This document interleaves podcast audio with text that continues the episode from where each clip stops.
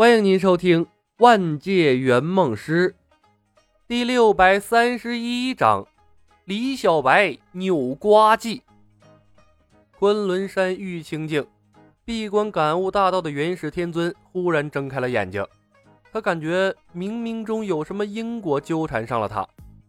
可当他静心仔细推算的时候，一切天机就像是被遮盖了一般，什么都算不出来了。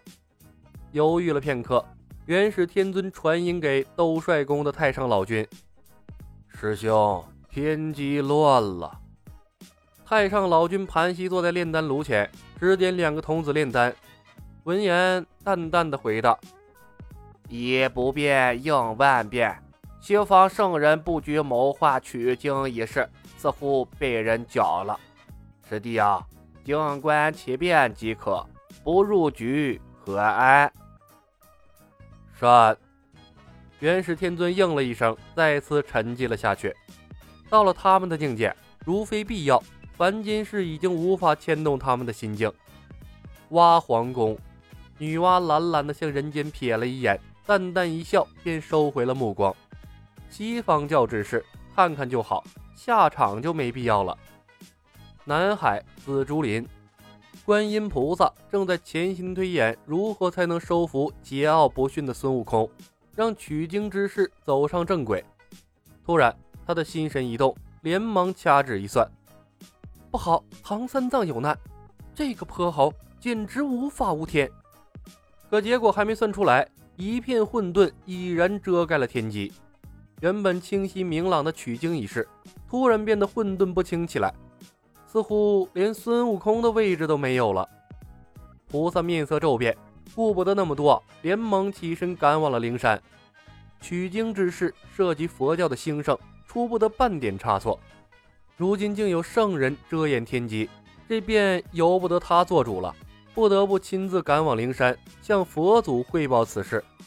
虽然看不懂原理，但似乎紫霞仙子真的被李小白唬住了。孙彤忍下了当紫霞爷爷的冲动，轻出了一口气，从李牧的身后绕了出来。紫霞仙子，我爹爹，他们两个都是你带来的吗？紫霞好奇地看着两人。为什么你会带两个普通人行走世间？一个是我的仆人，另外一个便是你的如意郎君了。李牧笑笑，缓声道：“仆人。”孙彤愣住了，李李牧摸向了月光宝盒，传音道：“配合。”孙彤嘴角扯了一下，垂下了头，满腹的委屈。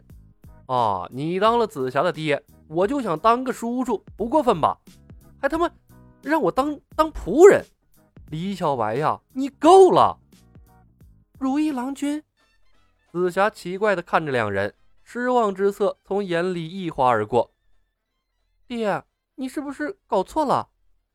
在李小白绝对的颜值面前，至尊宝和孙彤黯然失色，实在入不得紫霞的法眼。至尊宝的脚底多出了三颗痣，一直以来做的梦突然变成了现实。他把照妖镜举在手里，左照右照，无论从哪个方向看，都是一只猫脸雷公嘴的猴子。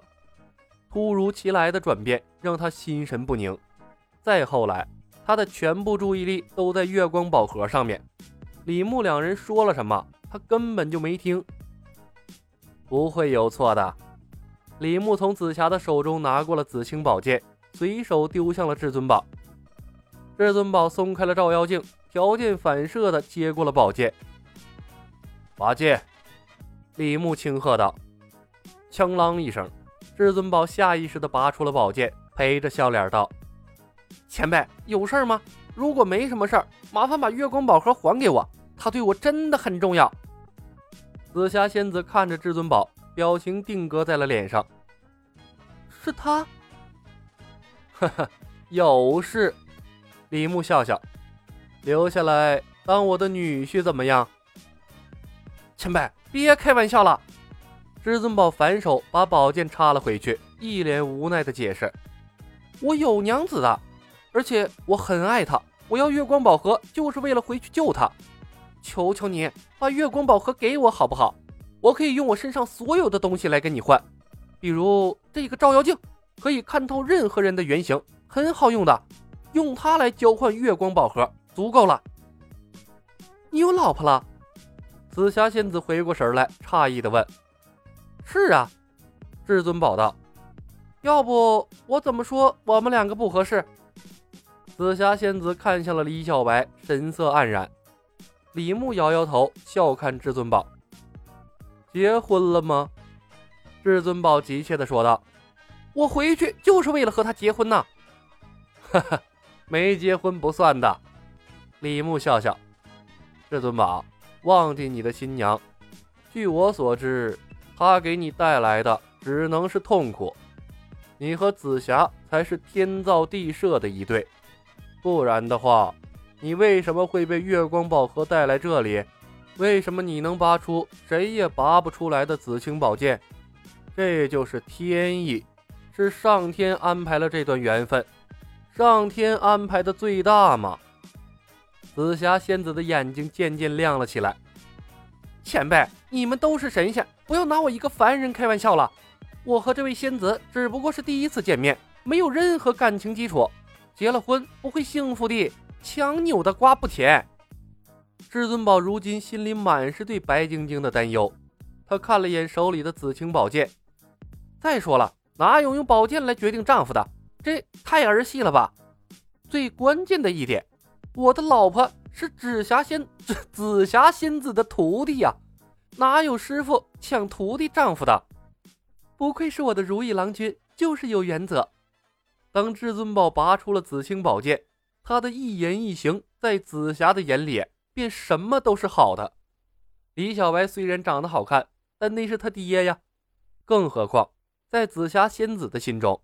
能拔出紫青宝剑的，就是他钦定的如意郎君，绝对不会有错。感情可以慢慢培养，依我看呐，不如你们两个今晚就成亲。上天注定的缘分，少一天都觉得可惜呢。李牧走过去，拉住了至尊宝的手，不由分说把他扯向了紫霞。什么他妈虐恋情深，就是要快刀斩乱麻，打乱观音所有的布局。闪电一样让至尊宝和紫霞在一起，拖得越久，越会出现更多的意外。孙彤吞着口水，这他妈就是圆梦师实现梦想的方式吗？这太简单粗暴了吧！爹，是不是太快了？紫霞仙子也被李牧的速度镇住了。我还没做好准备呢。一点都不快，我还嫌慢了呢。李牧从背包里摸出了一根红线，举起了至尊宝的右手，在他的无名指上缠绕上了红线。紫霞，伸手。紫霞仙子乖乖地伸出了手，任由李牧把红线缠在了他的手指上，眨动着大眼睛，好奇地问道：“爹爹，这是什么？” 哈哈，月老的红线。无论这小子走到天涯海角，只要你晃动手指，就能永远感觉到他的位置。李牧笑着解释，紫霞的小嘴儿张成了 O 型。前辈，你这样就太过分了！强行拉郎配对，带给紫霞仙子的只能是痛苦。你让她嫁给一个不爱她的男人，这样的婚姻有什么意思？至尊宝眼睁睁地看着红线消失在两人的指尖，挣脱了李牧的手，抓狂道：“紫霞仙子好奇地晃动手指，另一端。”至尊宝的无名指不由自主地跟着晃动，至尊宝一脸的黑线。还有这个，李牧拿出了一对铃铛，又把至尊宝扯了过来，在他的腰间系上了一个，又交给了紫霞一个。莫失莫忘铃，里面住着一对同心骨，一个人晃动，另一个人的铃铛绝对会响，远隔千山也能遥相呼应，解不下来的哟。紫霞的眼睛闪闪发亮，忽然间觉得这个突然冒出来的爹呀，太给力了。最后一个情蛊，在至尊宝绝望的眼神中，李牧摸出了两粒药丸，递到了紫霞仙子的手中。乖女儿，这个要由你注入心血，亲手喂给他吃。吃了秦国，只要他敢爱上别的女人，必定痛不欲生，生不如死。本集已经播讲完毕，感谢您的收听。